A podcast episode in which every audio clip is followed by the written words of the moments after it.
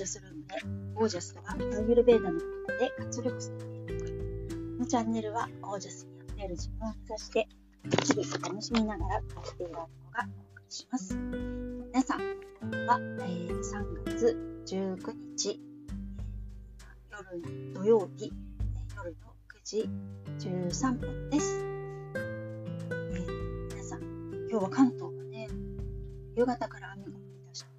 まあ、かなり雨足が強く、えー、8時ぐらい、9時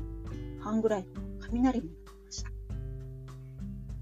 ね、こんな、なんか、雨が降り出したら寒くなって、また気温が下がりますね。はい。春の嵐なのかなと思います。ね今日いくつかお話しすることあるんですけど、え一つは、うちの子供のスイミングの送迎が最終日でした話です。うちは実長女が0歳の頃から、ね、スイミングみたいなの通っていて、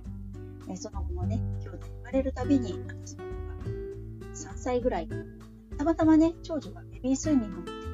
行っていたので、0歳から行ってましたけど、大体あの自分が3歳ぐらいから始めて、最後 4A 個個人メドレーを泳いでタイムアタックまでやってやめるみたいな感じなんですけど、やっと成功がね、今日今月でね、もうそのタイムアタックまで進んでたので、級が。まあ、それが2級なんですけど、1級取るのは、さらにそこにタイムを、個人メドレーを、うん何分、2分以内で泳がなくちゃいけないかなりそれ難しいので、うちの子たちみんな1級まではいかなくとも、まあ、2級まで進んでやめるってえー、やっと成功がったですね。もうそこまで進んで今日で終わりでした。ということで、足掛け15年ぐらい、ずっとうちはね、だいたい毎週土曜日、プールの送迎朝必ずあるみたいな生活で、で途中でね、ちょっとどっちが行くんだとか、今週は行ってよとか、なんかじゃあ分担しようとか、一度帰ると分担したりとか、前もお話ししたように3人ね、重なって行ってる時が、全員違う時間帯、8時から9時から10時からみたいな、全長土曜日、本当にそれだけで終わってしまうっていうような日々だったのが、やっと今日でね、そういう生活の終わりで、もう土曜日の朝ね、堂々と寝坊ができると言っても、まあ、息子がね、学校が土曜日あったりするので、私立そういう時は起きなきゃいけないんですけど、あのたまにね、学習とかで休むああ、なんかやっと平和の土曜日が来るっていう感じです。ちょっとね、一つ子育てにここで区切りがついたなと思っています。うん、やってる最中にね、生活いつまで続くだろうとか、なんか果てしなく思えるんですけど、こうやってね、時期が来れば、それが一区切りすれば終わるというね、なぁとしみじみ思っています。あと、今日、今月からね、始める畑のね、説明会がオンラインだったんですけど、初めてね、知ることが多くて、あたかだかこうね、種を植えたり苗を植えれば、種をまいたり、苗を植えれば、野菜っていうのはね、まあ、大体育つんじゃないかと思ってました。いろんななんか、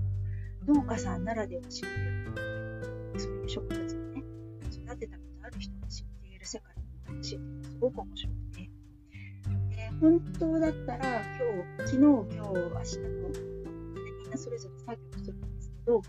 こう雨が降ったことで作業がちょっと延期になってるんですよ。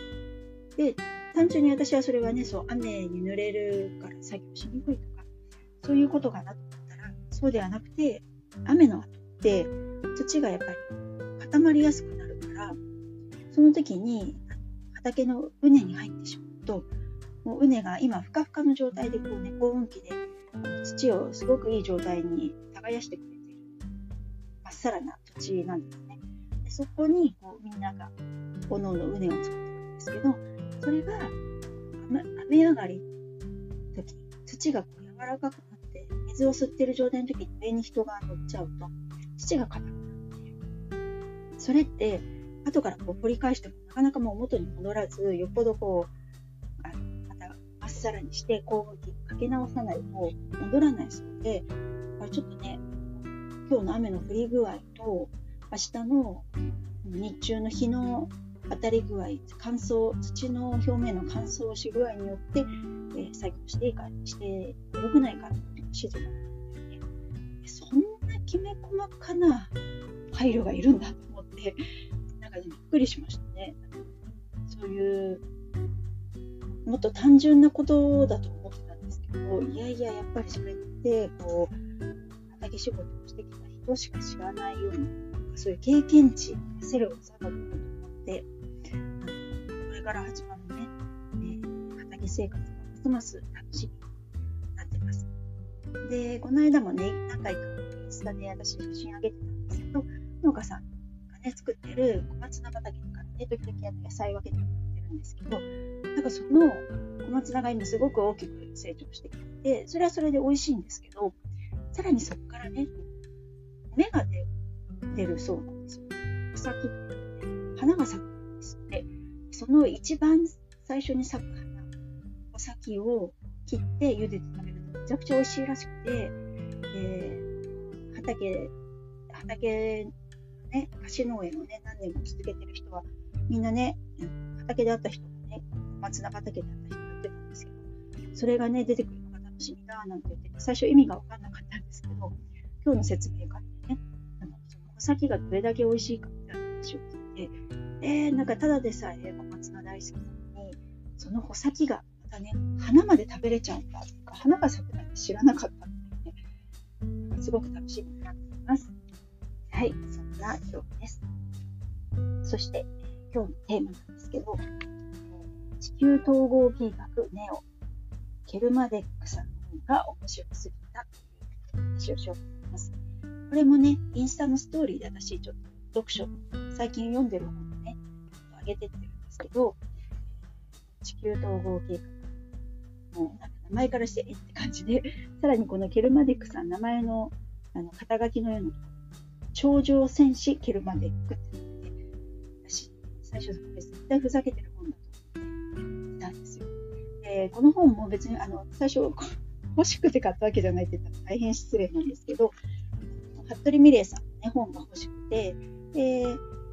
マーマーマガジン、ね、編集部のオンラインショップで頼んだんですけど、その時にあの送料がね、ちょっとお安くなる、お得になるためにね、帳尻合わせのようにこの本、ちょっと買ってみたんですよ。さらにすごい安くて、1冊1000円なんですよ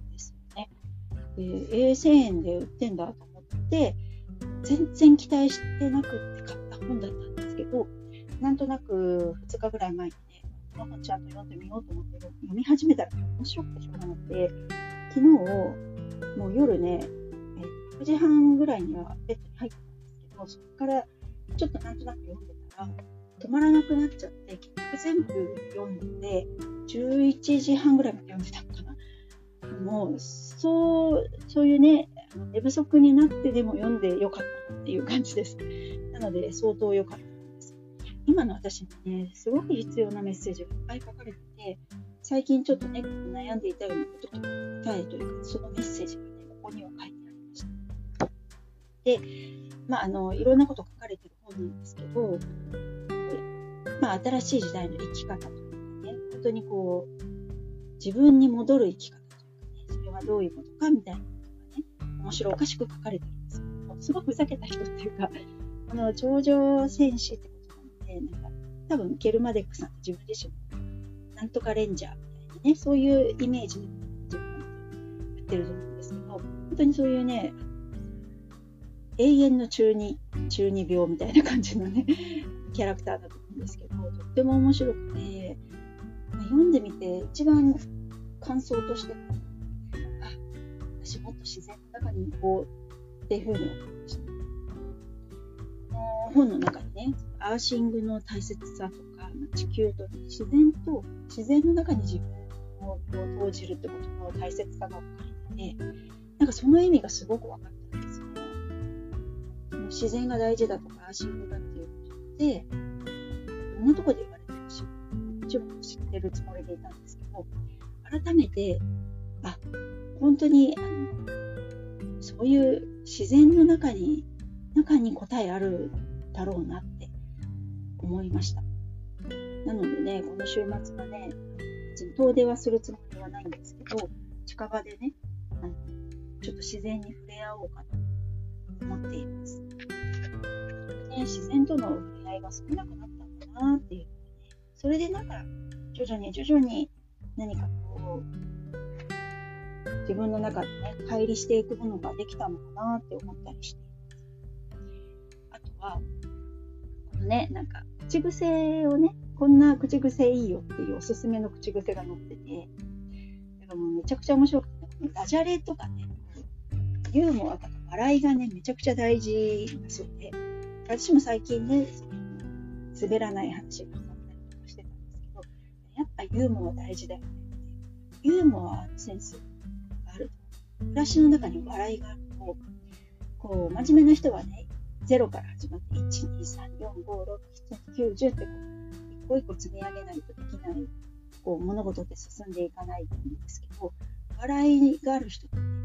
1、あ0、1、16とか20とかいっちゃうんですって。ワープする。でもなんか本当そうだよなってこう個一個積み上げないと物事って成立しないとか時間軸は過去から現在未来にしかつながっていかないで現在があるのは過去があるからで現在が未来のためにあるみたいなそういう一方通行というねあの一つの流れの中に物事って成立してるともうそこから先へ行くにはやっぱまた一個一個積み重ねなきゃ積み重ねなきゃいけないってもこう真面目な感じになっちゃうんですけど。そうじゃなくてラバラにこう軸っていうのが存在しててそこにユーモアのセンスがいろんなところにポンポンポンポンって軽やかに受けるっていうことになって読み取ったんですね。その中でねちょっと紹介したいのがあのこれはね手放すワークとしてのあの例として載ってたんですけど口癖。こんな口癖いいよっていう。ので一つが A や。例えば、俺会社クビになっちゃったよ。ええやん。彼女にも振られちゃった。ええやん。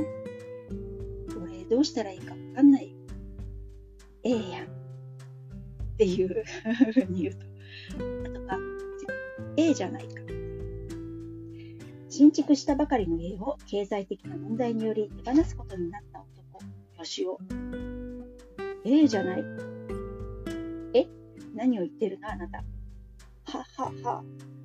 新しい絵を手に入れればいいのだ。ええじゃないか。そうだ。ええじゃないか。ええじゃないか。ええじゃないか。あ、あなた。会話してる夫婦。でもこの会話をした通り、この後、この一家は経済的に成功し、新しい絵を手に入れたのでした。よかった、よかった。っていうのとか、あと、良いでは。ははは、良いではないか、良いではないか。おやめください、お殿様。お戯れを。ははは。あれこれ分かります？よね。時代劇でよくある帯をね、くるくるくるくるって回していく。この、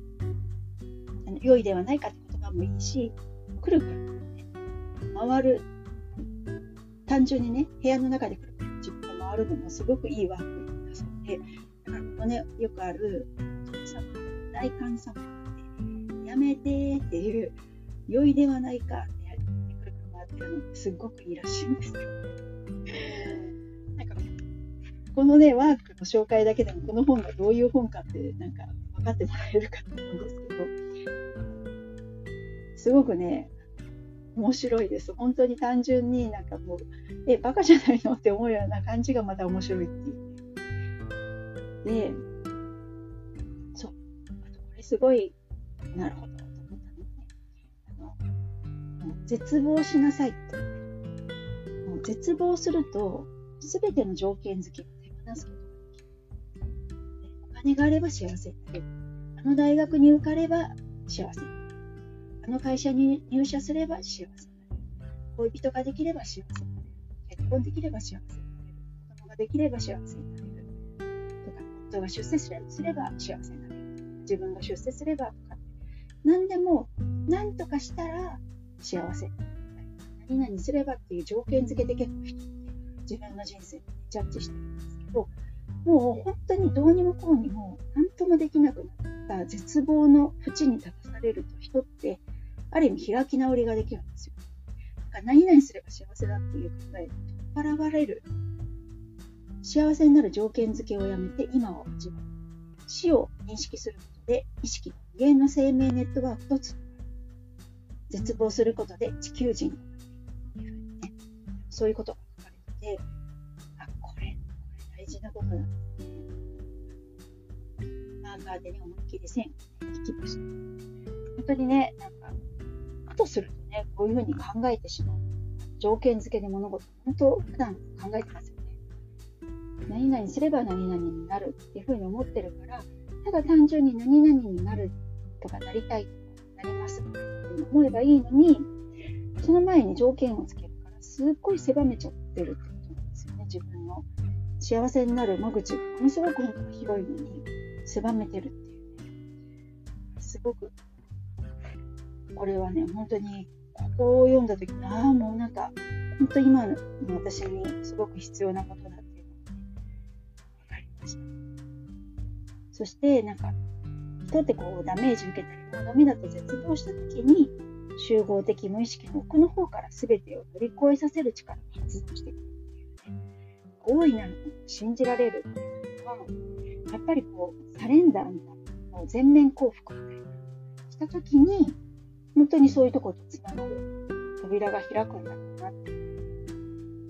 でまあそうならない前にもね自分のマインドの持ち方とか行動とかを変えていくことです、ね、さっきのダジャレみたいな普段言ってるみたいな。もう絶望的なのになんかねダジャレ言ってるみたいな。こうすることで多分よりあの軽やかにそういう風になっていけるんだろうなと思いました。そしてなんか私たちって全部つながっていて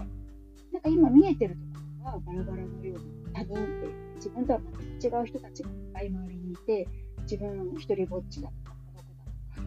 自分は何もできない。みんなができてるなんか棒にしてあるわけです。そうじゃなくてみんな根っこがつながってるっていうのを思い出すんだそれが自分たちだけじゃなくて自然とか宇宙とか、見えない世界。ちゃんとつながってるってそこを信頼するっていう大切さをね語ってて本当によく言われることですけど自分が親指だと思っていて周りはね人差し指や中指薬指小指がある。みんな親指からしたら、みんななんか近くていいなって親指って離れてるし近くていいなと思ったり人差し指さんってなんか器用でいいなとか中指さんって力強いなんかいろいろありますよね。そうやって思ってた自分のね、根っこを見て手のひらで全部つながる。さらにはずっと下の方を見てると、手と指のね、期間みんな一本になって、で、さらにそれ一本だけだと思ってたら体つながってて、反対側にも似たような世界のね、親指。左、自分が左の親指だったら、右側の親指もいて、薬指とか、あの他にもね、反対側の世界があった。手と手と胸の辺がこう認識できた。ら、よく見たら頭もあって、首があって、背中があって、お腹があって、腰があって、お尻があって、足があって、足に右と左があって、そこにも親指があって、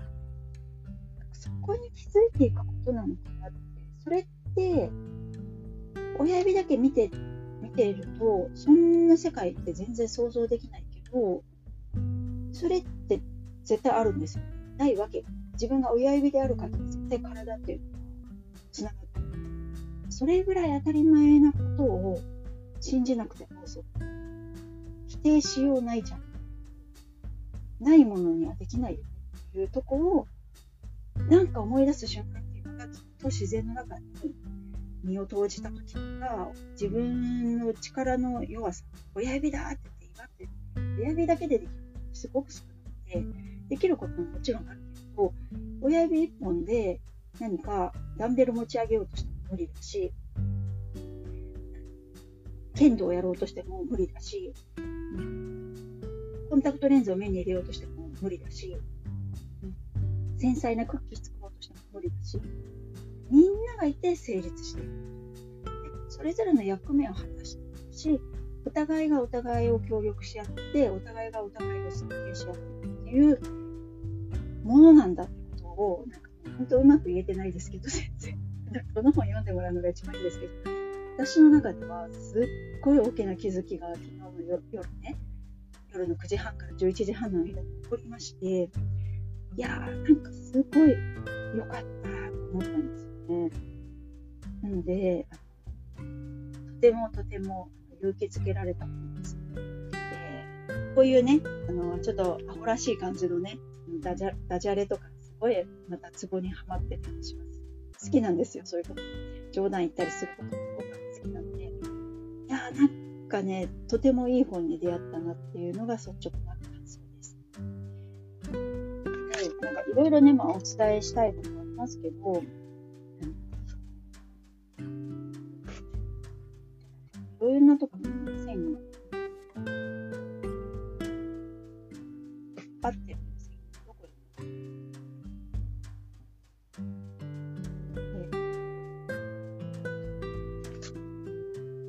あと、ここに出てきたのが、そう、非加熱の蜂蜜がね、やっぱり体にいいってこととか、大事だってこと出てて、ああ、やっぱり、ここでもそういうこと言ってるって、あの、アーユルベーダではね、ほんと非加熱の蜂蜜を取ろうって言われてるんですけど、やっぱり、そうなんだ。あ、伝えたい自分があって、問題が解決したら心が楽になるのではなく、心が楽になるから問題が解決するのだと思います。これね、これ深い言葉だなと思いました。本当にそうなんですそこだっていうこの一文にね、凝縮されそう。全部ね、私たちお互いに干渉し合って生きてるんだ。ながってる。集合的にね、私たちがつながってて生きてるんだね、すごくたくさん、そのことについて書かれて詳しく書かれてるので、ちょっと難しいですね。簡単にこう要約してないっていうか、要約しきれてないんですけど、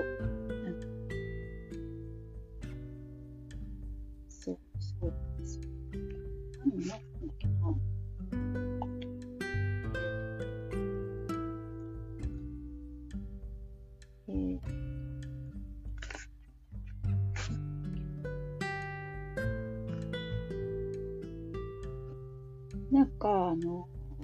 生殖のこともね、書かれてて、これも本当そうだと思ったんですよ。あの、どうかな。ごめんなさい。準備をしておきなさいっていう感じなんですけど、えー、どうか人間ってこうね、複雑化して生きてってるっていう。複雑化する方が快感が大きいからっていうふうに書かれてたんですよ。本当は単細胞のままね、単純にあの細胞分裂して繁殖してくるのがめちゃくちゃシンプルであの簡単なことなんですけどそれだとそれよりももっと快適快感をねあの得たいと思うために、えっと、男女っていうオスメスを作りさらには肉食草食動物って分けていきあの自分たちが繁殖していくのをね難しくしていくことでそれが叶った時にすごくその落差に、ね、うれ楽しい、嬉しい、幸せ、気持ちいいっていうことになるっていうことがね、ここに書いてあったんだけど、あの今超うろ覚えで今ね、あの言いましたけど、いや、その通りだなと思ったんですよ。えーえー、生命の進化。うん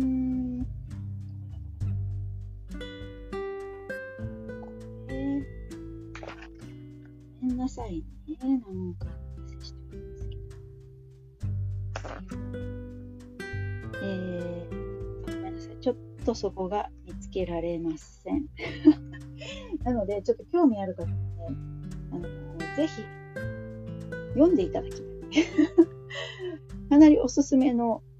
本です。最近読んだ本の中では、ちょっとナンバーワンヒットになっております。し、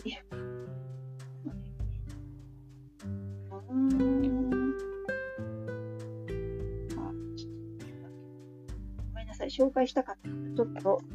えー、場所がわかりませんと。と いうことで、はい。まあ、それも A じゃないかっていうことで、ね、よろしくお願いします。